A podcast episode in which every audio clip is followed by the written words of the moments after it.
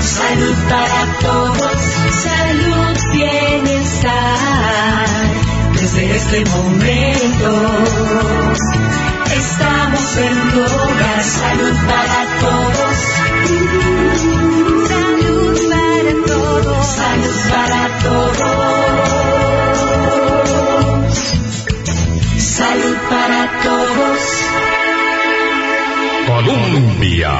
Hola, muy buenos días a todos. Que el Señor me los bendiga. Los saluda Charmila Gómez en cabina. Daniel Calvo nos acompaña hoy en Controles.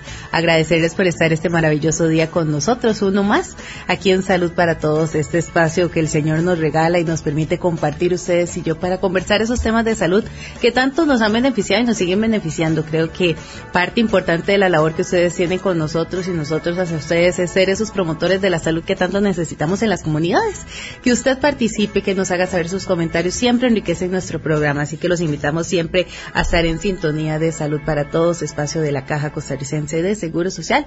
Cada mañana aquí en los 98.7 de Colombia venimos a compartir programas importantes. Les recuerdo seguirnos por nuestras diferentes redes sociales, nos encuentra muy fácil como Caja Costarricense de Seguro Social. Nos han preguntado, nuestro podcast es Salud para Todos, está disponible en Spotify, Apple Podcasts y en las principales plataformas de podcast del mundo, así que lo buscan como Salud para Todos, ahí encuentran la imagen con el logo de la Caja Costarricense de Seguro Social. Recordarles que nada más ustedes tienen que suscribirse para que todas las actualizaciones de los programas Salud para Todos les vayan llegando, todos los episodios nuevos que vamos publicando. Y importante que ustedes siempre también nos vean a través de Columbia Digital, la transmisión en vivo, puedan eh, compartir con nosotros sus consultas, comentarios también a través de la página. Y así, como decimos, nos retroalimentamos todos con la información que los especialistas en esta maravillosa hora de programa nos traen. Bueno, yo quiero también iniciar eh, una frase este viernes, y dice, si la vida te da un limón, haz limonada. Uno de los clásicos entre las frases positivas en esta recomendación del pionero de la autoayuda Dale Carnegie. En ella se encuentra la idea esencial de la posibilidad de utilizar las crisis para salir reforzados de ella, más ahora de todo esto que estamos viviendo en el país. Y con esta hermosa reflexión que nos trae también la institución, iniciamos este programa comentándoles que hoy nos acompaña el doctor Martín Gómez Torres, él es farmacéutico y coordinador de la Comisión Local de Tuberculosis de la área de salud de Guaple. Desde allá nos está acompañando el doctor, se vino bien temprano hoy. Hoy vamos a conversar sobre el tratamiento y abordaje del paciente con tuberculosis pulmonar. Y es que la tuberculosis es un problema de salud pública controlable y evitable, lo que obliga a que las autoridades sanitarias a realizar permanentemente esfuerzos para su prevención y control. Esto implica la necesidad de contar con herramientas técnicas que permiten conocer la magnitud del problema, las estrategias y las áreas de intervención necesarias para modificar el curso de evolución de la enfermedad y evitar casos futuros. La capacidad, compromiso y mística de cada uno de los funcionarios del área de salud, sumadas a una adecuada información técnica, es la clave de una respuesta eficiente y oportuna. Pero el papel principal en este tema lo gana la comunidad donde ser vigilantes de la salud primordial. Se han logrado avances considerables, pero la evidencia disponible muestra que es urgente seguir trabajando más, mejor y más rápidamente sobre el tema de tuberculosis.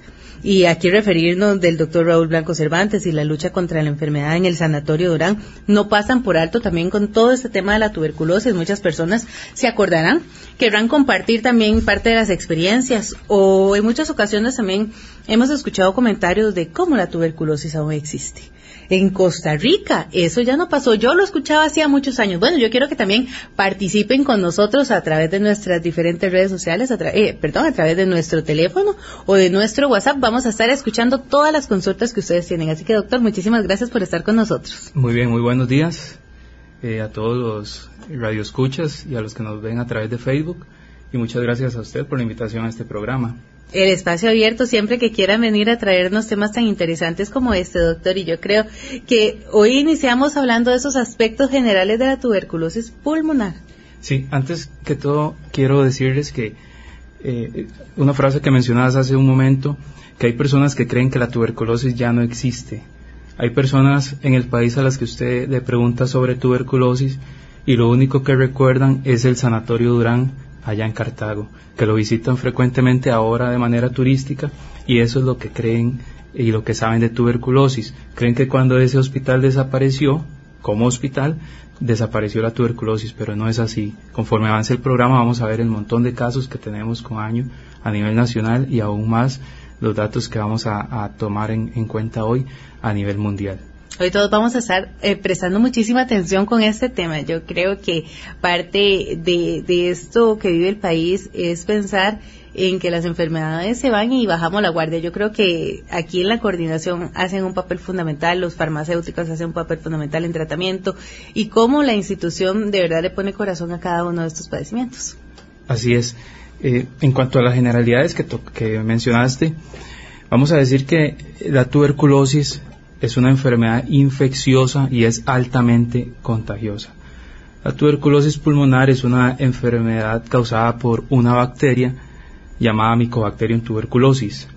También es conocida como bacilo de Koch, en honor al médico alemán Robert Koch, que la descubrió allá por 1882. Es importante conocer la magnitud de la tuberculosis a nivel mundial y tanto es el impacto que la Organización Mundial de la, de la Salud la tiene en la lista de las 10 principales causas de muerte a nivel mundial. Pero es más importante aún decir que la tuberculosis es prevenible y es curable. Doctor, y ahora, eh, parte de ahora conociendo también qué es la tuberculosis y esos agentes causantes, algo que llama mucho la atención y yo creo que parte de, ese programa es poder aprender cómo se transmite, que es algo de lo que nos da temor a nosotros. Sí, como les mencionaba, es altamente contagiosa. Se transmite de forma directa, de un paciente enfermo a un paciente sano. Para, hacer una comparación se transmite así como transmitimos la gripe de forma directa. El paciente enfermo de tuberculosis pulmonar va a tener sus pulmones cargados de bacilos de la bacteria Mycobacterium tuberculosis. Esta persona cuando canta, cuando habla, cuando estornuda, pero principalmente cuando tose, libera al ambiente, al aire, pequeñas gotitas cargadas con estos bacilos de Mycobacterium tuberculosis. Estos, estas gotitas, las más pequeñas, quedan suspendidas durante mucho tiempo en el aire. Y es ahí cuando si una persona sana transita por ese lugar, inhala esas pequeñas gotas infectadas, las lleva a pulmón, en pulmón la bacteria se aloja y bajo algunas condiciones eh, especiales eh, o algunos factores, principalmente la inmunosupresión o en, condiciones en las que la persona tenga unas defensas un poco bajas o suprimidas, esta bacteria va a empezar a multiplicarse y ahí es donde va a empezar a, enfermar a la persona y pues entonces se van a empezar a presentar los síntomas clásicos de la tuberculosis pulmonar.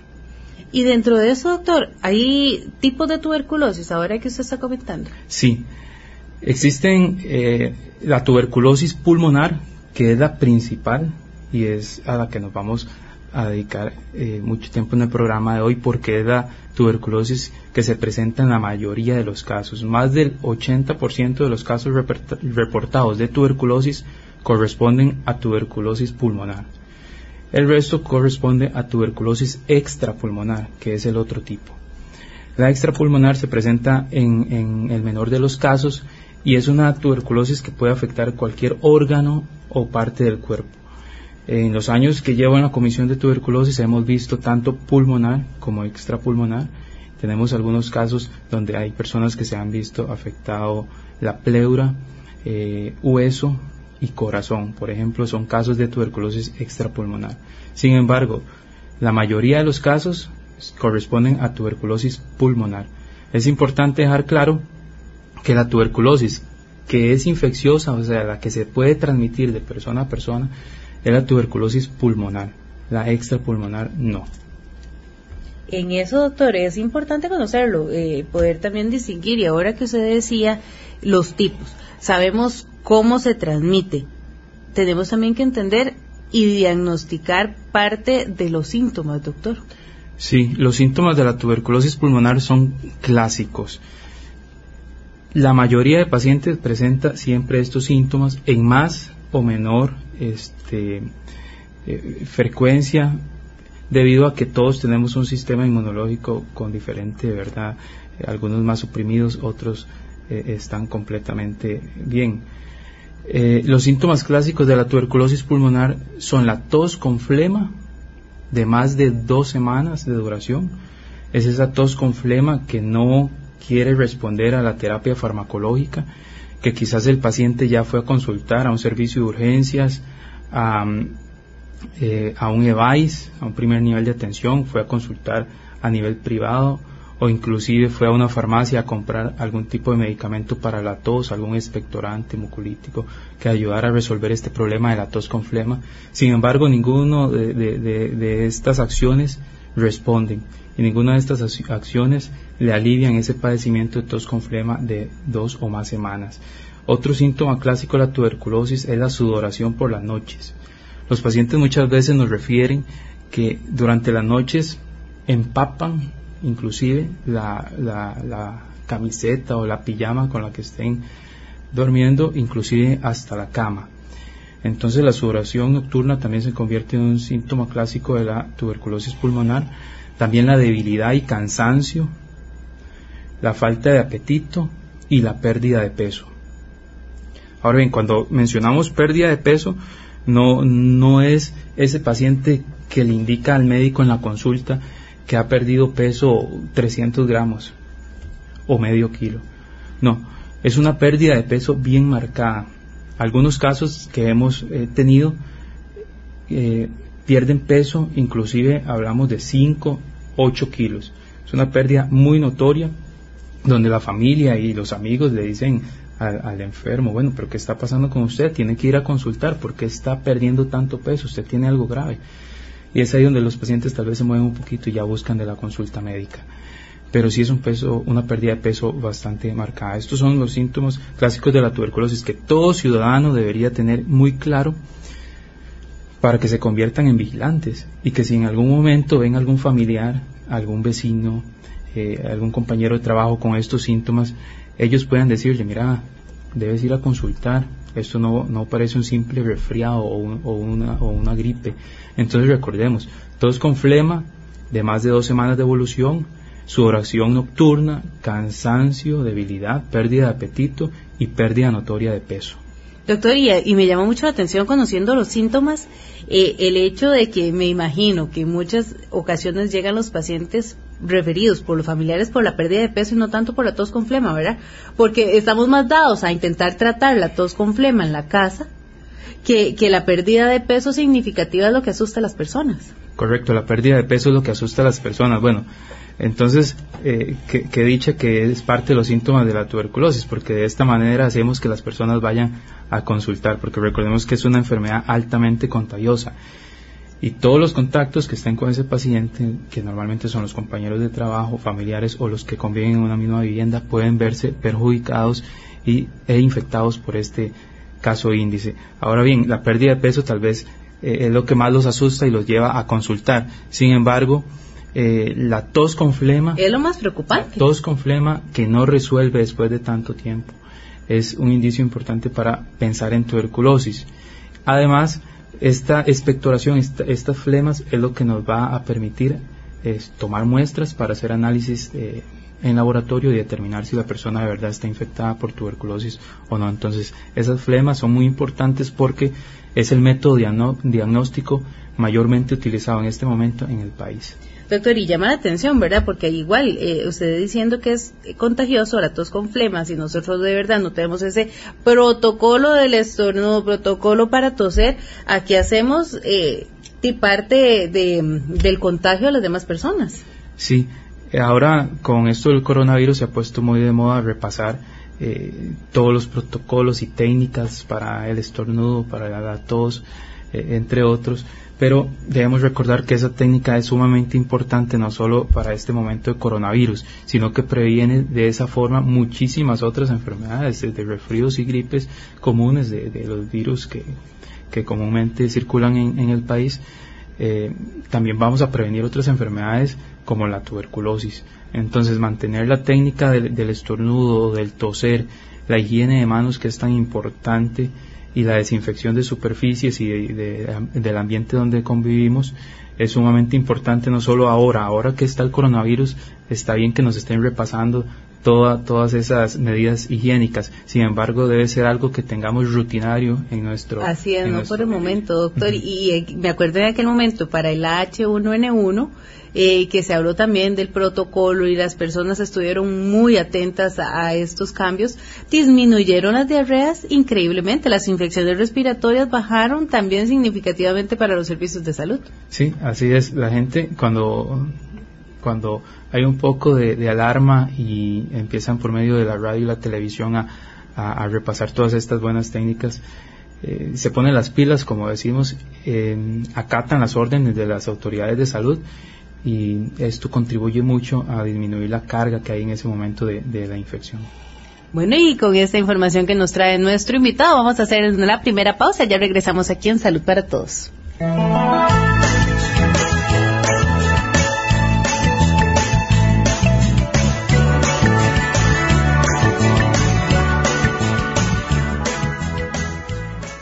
Nos cambiamos de casa temporalmente, con el propósito de iniciar el reforzamiento estructural del edificio Laureano Echandi, de oficinas centrales de la Caja, ya se inició el proceso paulatino de traslado temporal al Centro Corporativo Internacional en Barrio Don Bosco, Torres BIC, ubicado en Avenida 8, calle 26 y 28, 200 metros norte de la esquina noroeste del Cementerio Obrero.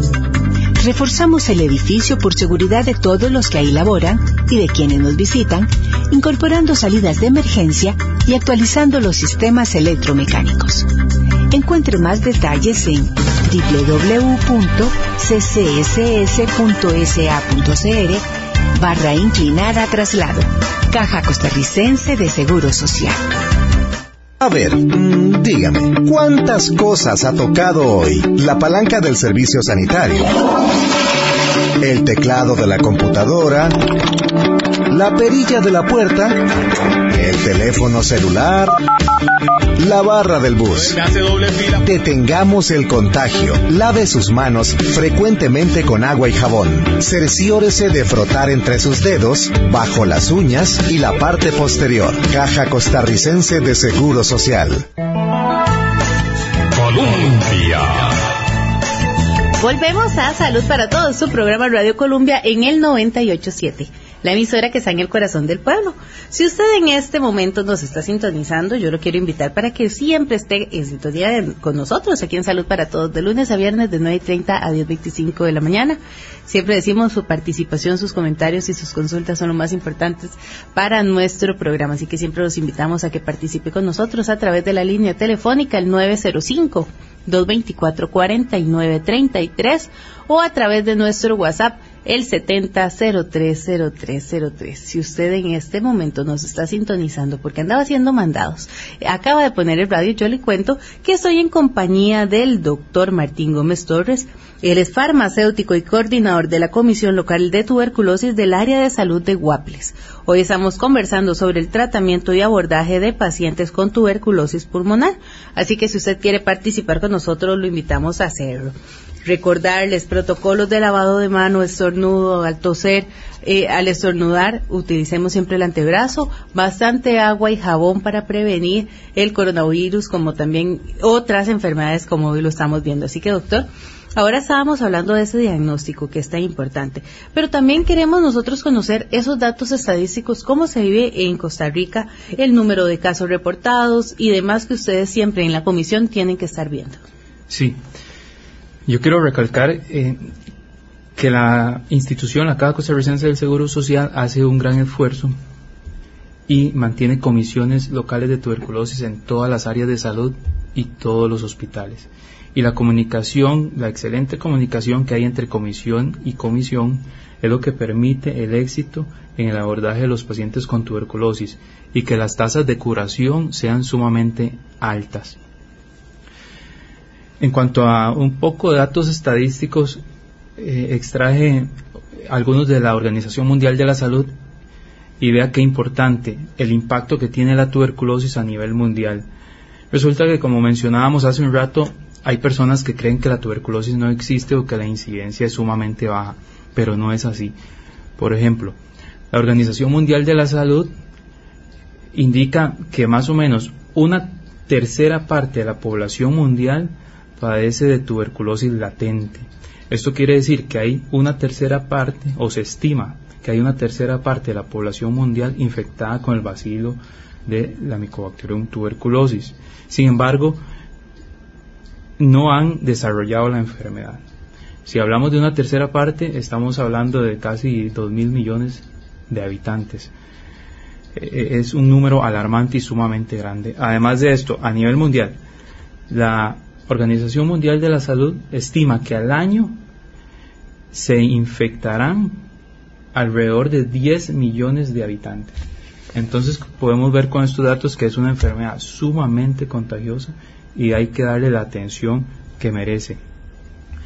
Además, eh, la morbilidad varía mucho de un país a otro, o sea, las tasas de incidencia varían mucho de un país a otro. Tenemos países en los que la tasa de incidencia puede ser de 5 casos por cada 100.000 habitantes, a como podemos tener países en el que la tasa de incidencia es de hasta 100 casos por cada 100.000 habitantes, o sea, países con una carga enorme de tuberculosis. Y hablando de estos países con cargas enormes de tuberculosis, eh, extraída esta información de la Organización Mundial de la Salud, podemos ver que las zonas en el mundo donde, donde más tuberculosis hay es Asia Sudoriental, con un 44% de los casos que se reportan a nivel mundial. Estamos hablando que esa región tiene casi la mitad de los casos de tuberculosis que se reportan a nivel mundial, seguido por África con un 24%. Pero si queremos ir un poco más este, acercándonos no solo eh, por región, sino a país, podemos ver que la India es uno de los países que más tuberculosis eh, reporta, seguido por China, Indonesia, Filipinas, Pakistán, Nigeria, Bangladesh y Sudáfrica. Toda esta información es extraída de la base de datos de la Organización Mundial de la Salud. Ahora bien, yéndonos a Costa Rica. En Costa Rica, mm, más o menos el reporte de los, de los casos anualmente rondan los 400 casos, que es un número bastante considerable. Nosotros, por ejemplo, en el área de salud de Coapiles manejamos un promedio de 10 casos por año. Hay años en los que se nos ha disparado a 16 casos, mientras hay otros años que se reportan 7 casos, pero más o menos unos 400 casos es lo que se reporta en Costa Rica al año de tuberculosis. Y Costa Rica tiene una tasa más o menos eh, eh, de 9 eh, casos por cada 100.000 habitantes. Aquí podemos nosotros observar la buena atención que tiene la institución al poder captar a todas estas personas, 400 casos al año.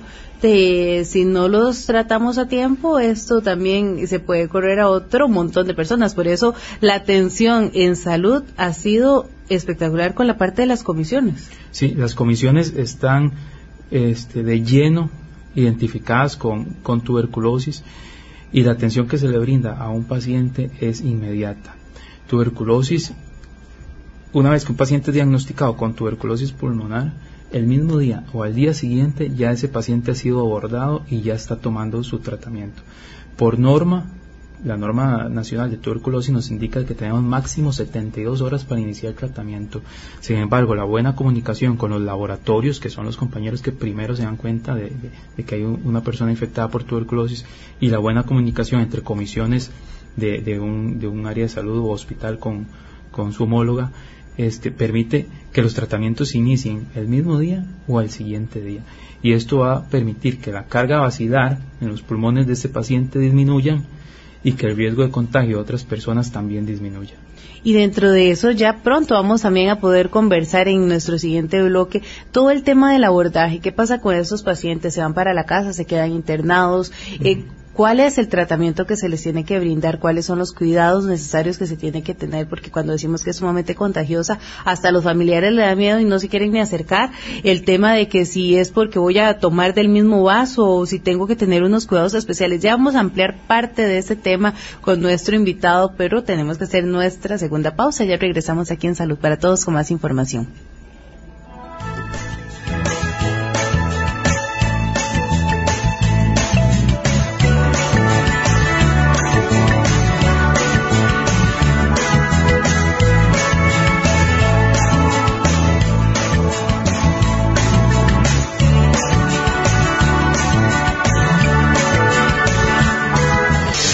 Buenos hábitos son indispensables para mantener la salud. Cuando tose o estornude, tápese la boca y la nariz con un pañuelo desechable, descártelo y luego lávese las manos con agua y jabón. Si no tiene pañuelo, cúbrase la boca y la nariz con la parte superior del brazo, no con las manos, pues los dedos quedan cubiertos de gérmenes y estos se esparcen a otras personas al tocar objetos o saludar con la mano.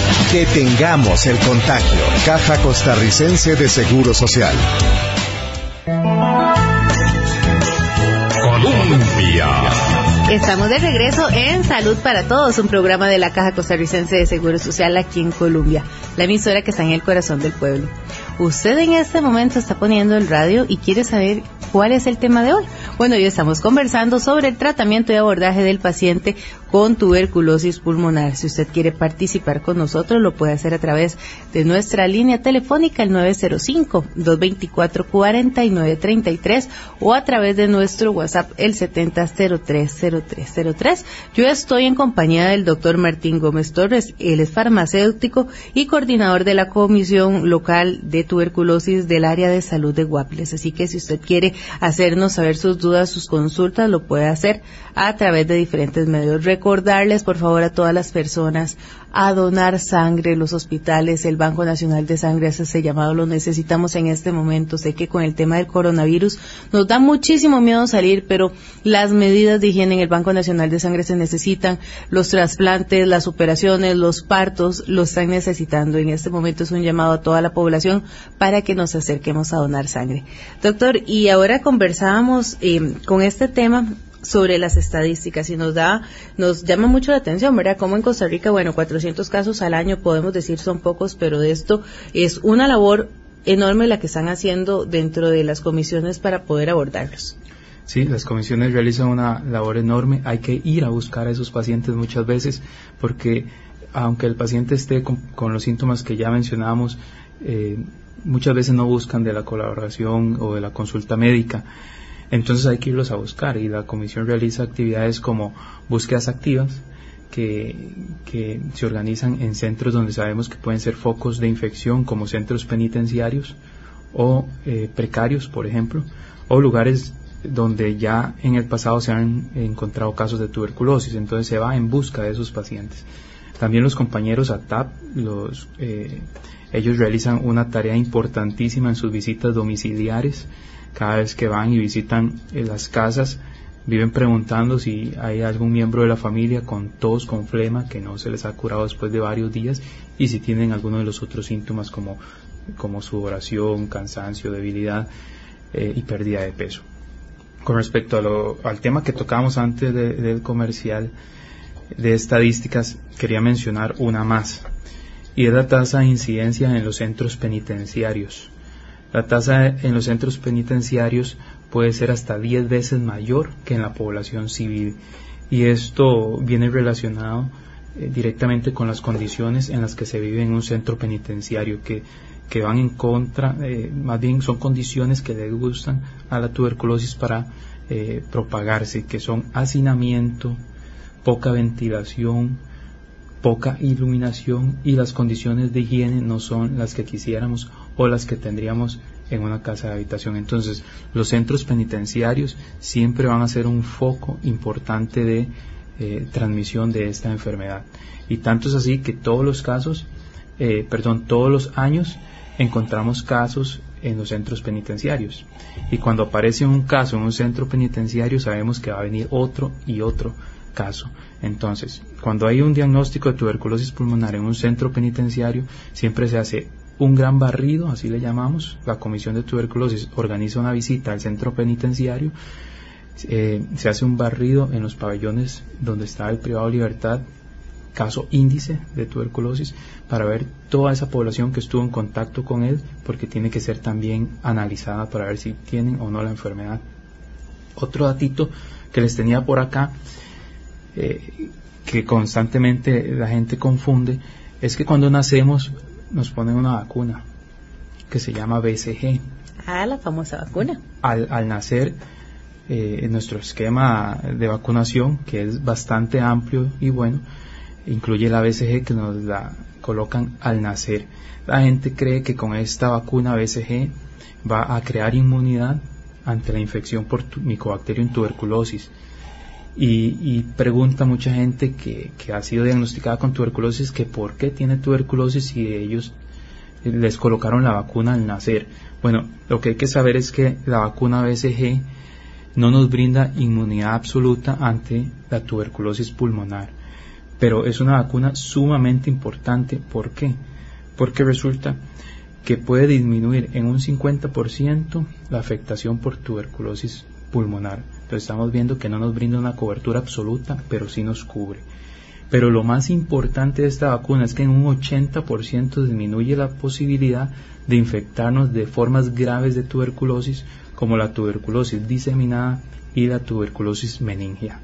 Y aquí también ya empezaron las consultas, así que voy a empezar a leerlas. Si usted también lo quiere hacer, lo invito para que lo haga a través de nuestro WhatsApp, el 70030303. Ya vamos a estar leyéndolas. Dice, tengo 45 años, peso 68 kilos, pesaba 74.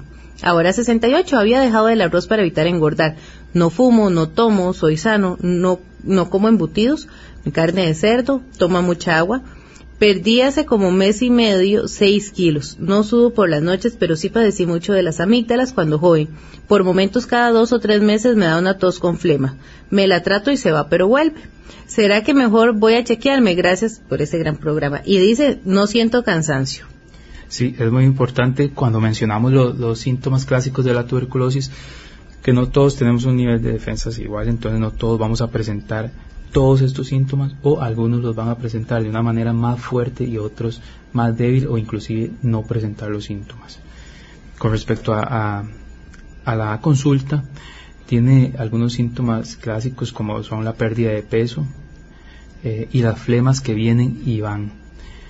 Eh, no podemos asegurar, evidentemente, con esto que nos dice el oyente, que vaya a ser una tuberculosis, pero sí es importante buscar la consulta médica. ¿Por qué? Por la pérdida de peso siempre es un factor importante para hacer consulta médica. la pérdida de peso tan marcada, tan notoria. Y esas flemas que vienen y van deberían ser analizadas. Si no han sido curadas por completo, deberían ser analizadas y como les comentaba anteriormente, el examen de diagnóstico para la tuberculosis que se usa mayormente en nuestro país son las baciloscopías. Las baciloscopías quieren decir que es el análisis de esas muestras de esputo, de esas muestras de flema. Entonces, al oyente lo invitamos a que en algún momento que estés, que estés con esa tos con flema, que, que, no, que es tan molesta que quizás no te deja dormir por las noches, eh, consulte y que se haga unos exámenes de esputo, por lo menos para descartar la enfermedad tuberculosa, que es lo que quisiéramos, porque como les mencioné es altamente infecciosa. Doctor, aquí nos dice, buenos días, mi esposa tiene más de tres semanas de tener tos con flema. Le han medicado de todo y aún no se cura. ¿Cómo y dónde se solicita la prueba de esta enfermedad? Ok, qué importante lo que mencionamos hace un rato de pacientes con tos con flema que acuden a las farmacias o ya han ido a alguna consulta, se les manda medicamentos para tratar la sintomatología en ese momento, o sea, la tos y las expectoraciones. Ya son tres semanas, recordemos que un síntoma clásico la tuberculosis es tos con flema de dos o más semanas de evolución. Ella, ella indica tener tres semanas. No tiene otros síntomas asociados de la tuberculosis al parecer, pero bueno, les repito, en ocasiones no se manifiestan. Entonces, estos exámenes de control los realizan en cualquier EVAIS y también se pueden realizar a nivel privado. La norma es clara de tuberculosis y tanto entes públicos como privados tienen que hacerse responsables. Si tuvieras una consulta en el EVAIS, le puedes manifestar al médico que te atiende la preocupación de la tos con flema y si tienes algunos otros síntomas.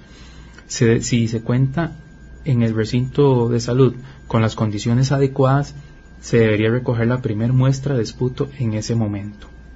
Si no se cuenta con las condiciones adecuadas, entonces se le va a dar toda la educación al usuario, al paciente, para que recoja tres muestras de esputo durante las mañanas. Se les va a explicar la, técnica para hacer una buena recolección de la muestra. Se va a etiquetar como muestra 1, 2 o 3. Se va a llenar con los datos personales y esas muestras deben ser enviadas al laboratorio de la Caja Costarricense del Seguro Social más cercano. Em, si el paciente no tiene las condiciones económicas para trasladar esas muestras al laboratorio, debe, debe comunicarse con, con el EVAIS en este caso para que algún funcionario de salud se haga responsable de esas muestras y las envíe al, laboratorio. La norma es clara y no debemos incurrir en gastos al usuario eh, si no son estrictamente necesarios. A nivel privado también pueden recolectarse las muestras y llevarse a un laboratorio privado y el, laboratorio privado, en caso de salir positivas estas muestras, está en la obligación de generar una boleta, un reporte, es una enfermedad de notificación obligatoria, y pasarle el, respectivo reporte a la Comisión de Tuberculosis para el abordaje del paciente. A nivel privado no se va a brindar el tratamiento antituberculoso, lo realiza solo la Caja Costarricense del Seguro Social que eso es fundamental, así que mi amigo lo invitamos para que lleve a su esposa a, consultar al especialista. También un saludo muy grande a doña Eugenia desde Caballo Blanco de Cartago que está en sintonía con este programa.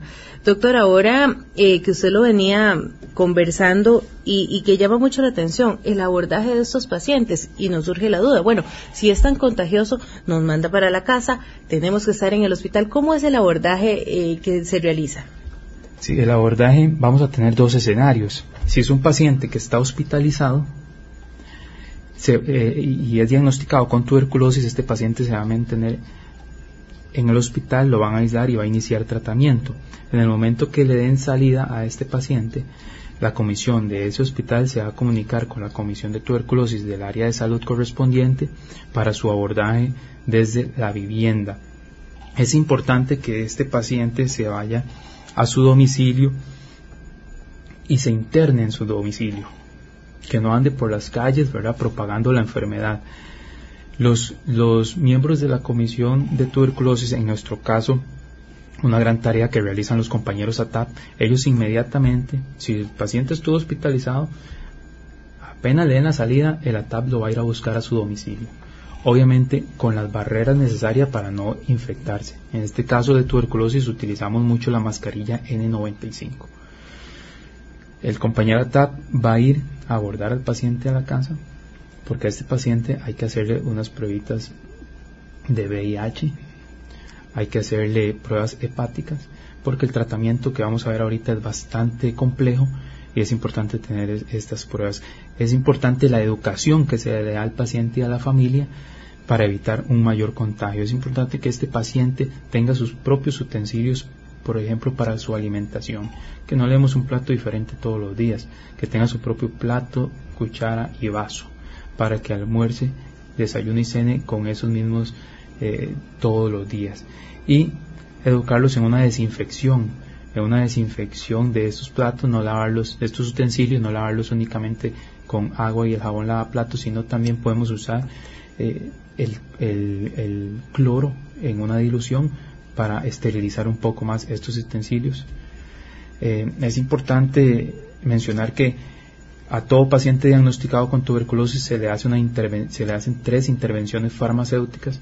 Hay mucho desconocimiento sobre esta enfermedad entonces el paciente, una vez que es diagnosticado, el farmacéutico más cercano le va a realizar una intervención farmacéutica donde le va a aclarar todas las dudas, le va a explicar qué es la enfermedad, todo lo que hemos hablado aquí el farmacéutico se lo va a explicar, le va a hablar sobre el tratamiento que es tan este, eh, incómodo a veces para el paciente tomárselo y más si toma ya otros medicamentos porque tal vez padece otras patologías entonces, la educación farmacéutica, hay una educación que también la enfermera le brinda.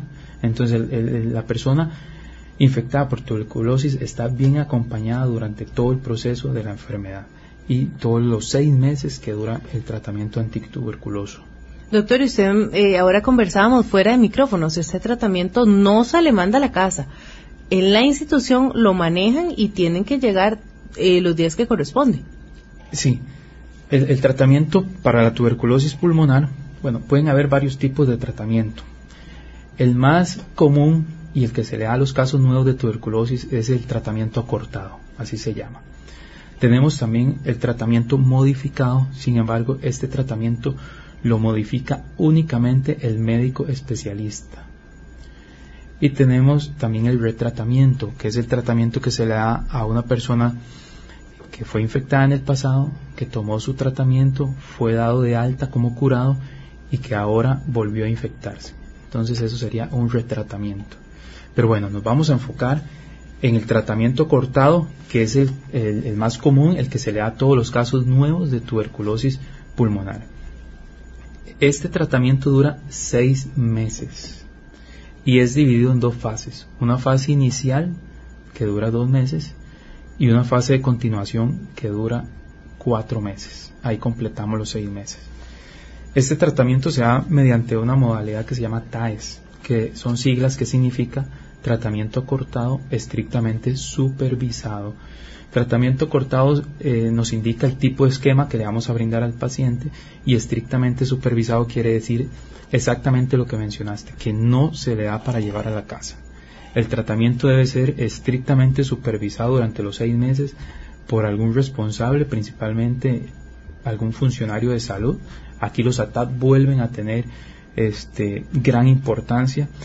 No todas las áreas de salud hospitales lo manejan de la misma forma porque no todos tenemos los mismos recursos, pero en nuestro caso el ATAP juega un papel interesantísimo e importantísimo porque el ATAP va absolutamente todos los días por las mañanas a dejarle el tratamiento antituberculoso al paciente y es testigo de cómo el paciente se administra el tratamiento. O sea, eh, en palabras sencillas, ve cómo se traga el tratamiento del paciente. Porque tiene que ser estrictamente supervisado.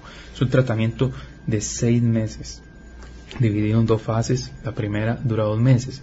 Para poder pasar a la segunda fase, eh, necesitamos un examen de laboratorio que nos diga que este paciente ya va negativizando, o sea, que ya la carga vacilar va desapareciendo, que ya el paciente no es infeccioso. Nos damos cuenta que va bien el tratamiento y pasamos a segunda fase. Si los exámenes de laboratorio siguen saliendo a los dos meses positivo, entonces hay que extender la primera fase un mes más, mandar, esos, eh, eh, mandar esas muestras de esputo a cultivar y hacerles pruebas de sensibilidad a antibióticos. Estas son unas pruebas que se hacen para ver si la bacteria, si el micobacterio en tuberculosis es sensible al antibiótico, o sea que el antibiótico es capaz de erradicarla, o si más bien es resistente. En caso de que fuera resistente, estos antibióticos que le estaríamos brindando de primera línea no están siendo eficaces. Hay que referir al paciente en estos casos al tercer nivel de atención para que sea un médico especialista el que lo valore y determine cómo modificar el tratamiento y darle medicamentos de segunda o tercera elección. Eso lo considerará bajo criterio un especialista. Doctor, y nos estaban preguntando vía WhatsApp que si esta enfermedad le puede dar a los bebés. Esta enfermedad no tiene edad. Tanto eh, adultos como niños, la estadística inclusive menciona que el 90% de los casos son adultos y el 10%, el 10 de los casos son menores de 10 años. Entonces es en la, en la minoría pero sí hay casos. Todos los, todos los casos de tuberculosis en niños los ven médicos especialistas. No son atendidos en el primer nivel de atención. Entonces, si un médico de primer nivel de atención sospecha de que un niño eh, eh, tiene tuberculosis, lo debe referir al especialista para que le hagan múltiples exámenes y determinen si de verdad padece la enfermedad y se aborda y se le da tratamiento porque, repetimos, es una enfermedad que tiene cura. Entonces es importante aclarar que los niños o bebés también pueden padecer de tuberculosis, pero que todos estos casos son abordados por especialistas en el tercer nivel de atención. Y también aquí nos hacen la consulta. Dice, buen día, felicitar al doctor y a usted por tan excelente programa. Yo quisiera preguntar al doctor si una persona diagnosticada con tuberculosis y está en control puede trabajar como mesero en un restaurante sin correr riesgo de contagio a las personas que atiende o les traen el alimento. ¿Y alguna disposición al respecto o responsabilidad civil? Es una pregunta muy importante. Cuando el paciente es diagnosticado con tuberculosis mediante una vaciloscopía, que era lo que le mencionaba, que se toman muestras de esputo, se envían al laboratorio y el microbiólogo es el, que nos dice si hay o no tuberculosis. Es el que nos dice si encontró o no el bacilo de Koch.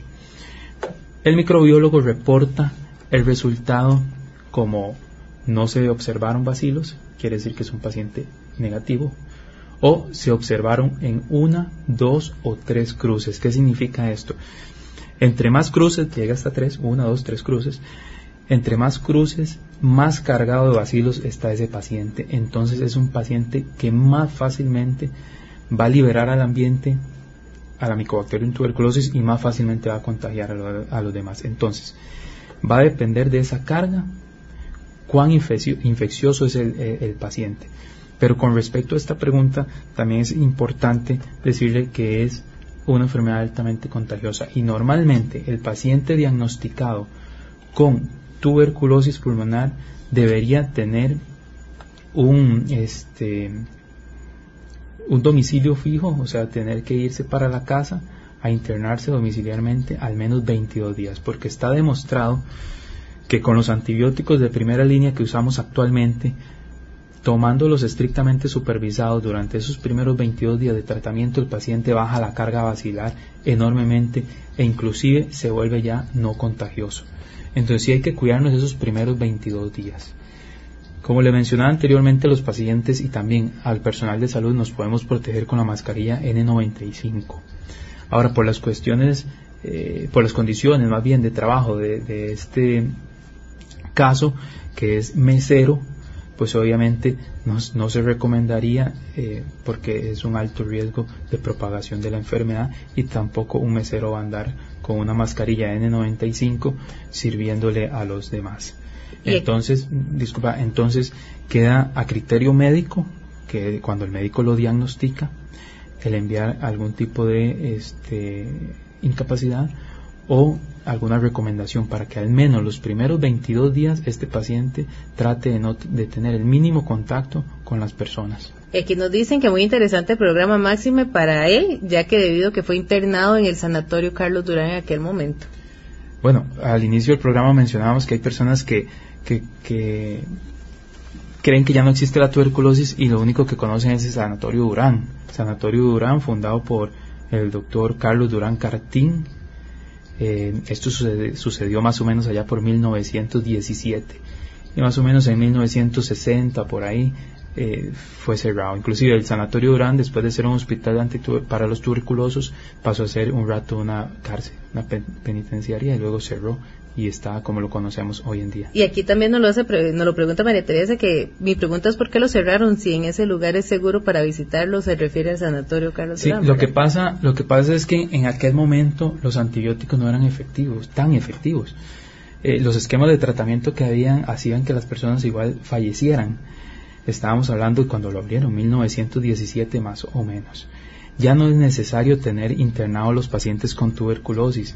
El tratamiento actual es efectivo y cura a los pacientes. Entonces ya no es necesario tener un hospital para tuberculosis. El sistema de salud costarricense eh, chinea a los pacientes con tuberculosis en el sentido de que les da un acompañamiento durante los seis meses de tratamiento y está encima y encima del paciente para lograr que el paciente negativice y sea curado. Doctor, y ahora nosotros hablábamos la importancia que tienen los ATAPs en este tema, porque nos llamaba la atención, muchos de los pacientes son las personas que viven en las calles. Las personas que viven en la calle es un tema siempre complicado para cualquier comisión de tuberculosis, porque son pacientes eh, con mucho riesgo de infectar a los demás, son pacientes que puede que inicien el tratamiento y luego no los encontramos, entonces abandonan el tratamiento. Cuando hay una persona que vive en la calle y es diagnosticada con tuberculosis, el compañero ATAP trata de, irle a dejar el tratamiento todos los días, dárselo estrictamente supervisado, eh, tratar de, hacer que ese enfermo tenga conciencia de la enfermedad y el tratamiento y se comprometa a recibir los medicamentos. Sin embargo, muchas veces de los, de los casos nos va bien otras veces resulta que de un pronto a otro se desaparece. Y alguien por allá nos dice, qué sé yo, se fue para San José, se fue para Limón. Tratamos de localizarlo con, con las comisiones de tuberculosis que están en el lugar donde supuestamente se fue ese paciente, pero a veces es complicado. Y esto nos trae un enorme problema, que es la resistencia a antibióticos. Pacientes que inician tratamientos y los dejan botados, nos, nos corremos el riesgo de crear resistencia y que estos antibióticos que hoy son tan efectivos empiecen a fallar y se dé lo que llamamos monoresistencia poliresistencia o multiresistencia, que es que la, la bacteria ya es resistente a uno o varios de los antibióticos que usamos para tratarla. Doctor, y ahora para finalizar también parte de nuestro programa, porque el tiempo se nos hizo pequeñito, hablar de que este 24 de marzo es el Día Mundial de la Prevención de la Tuberculosis. Parte de este programa va también muy relacionado a este día. Sí, el 24 de marzo celebramos todos los años el 24 de marzo este, el Día de la Tuberculosis. El 24 de marzo de 1882 fue cuando el médico alemán que les comentaba, Robert Koch, descubre eh, eh, esta bacteria y por ahí viene la conmemoración de este día, el 24 de marzo. Para ese día las comisiones siempre tratan de hacer actividades educativas, de hacer conciencia en la población, de eh, hacemos ferias de salud, hacemos campañas, repartimos brochures, damos charlas, murales, todo tipo de educación que se pueda para eh, este, empapar a la población de este tema tan importante. A concienciar sobre este tema es lo que nosotros queremos en este programa. Recuerde, tos con flema de más de dos semanas, sudoración por las noches, debilidad, cansancio, pérdida de peso y de apetito, favor consultar con un especialista. Muchas gracias al doctor por estar hoy con nosotros. Desde el área de salud de Guapiles, el doctor Martín Gómez estuvo con nosotros. A usted, muchísimas gracias por participar. Lo esperamos el lunes, Dios mediante, con más información aquí en Salud para Todos. Bendiciones.